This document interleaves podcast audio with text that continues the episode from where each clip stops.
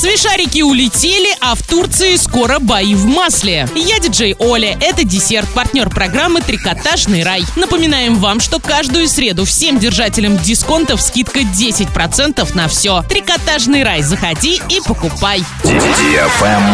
лайк. Весело и танцевально вчера мы раскрасили ночное небо светящимися воздушными шариками. Отличное настроение и яркие эмоции получили абсолютно все. Многие загадали желание, отпуская свишарик в небо. Пусть все они сбудутся. И огромное спасибо нашим партнерам. Агентство праздников нового поколения «Детонация», магазин «Мир обуви», рекламное агентство «Родной город», стоматология «Витастом».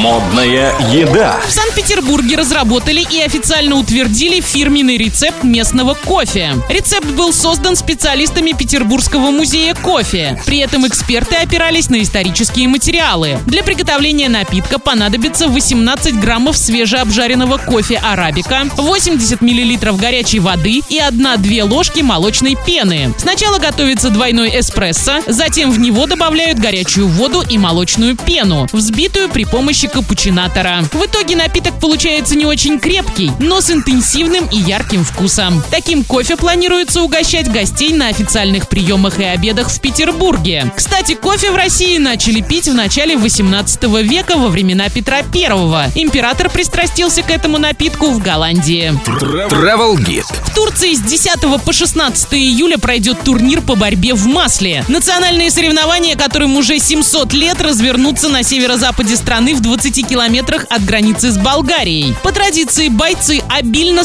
смазанные маслом пытаются побороть друг друга в течение 40 минут. Соревнования всегда пользуются огромной популярностью у зрителей. Правда, стоит учесть, что женщин на них не пускают. Победителю обещан большой денежный приз и золотой чемпионский пояс. В Южной Корее не так сильно чтят масло, как в Турции. Поэтому летом здесь предпочитают обмазываться грязью. С 21 по 30 июля в 190 километрах от Сеула состоится большой фестиваль морской грязи. Во время этого 10-дневного праздника праздника целительная грязь присутствует буквально везде и во всем. В национальной борьбе, танцах, массовом массаже, катаниях по грязи, создании скульптур и даже торжественном параде. Во время фестиваля туристов в чистой одежде специально отлавливают и доставляют в шуточную тюрьму, где с ног до головы обмазывают грязевой жижей. При этом за удовольствие надо платить. Вход на территорию праздника обойдется примерно в 435 рублей. Оригинально. На этом все. Напоминаю тебе партнер программы «Трикотаж Пляжный рай.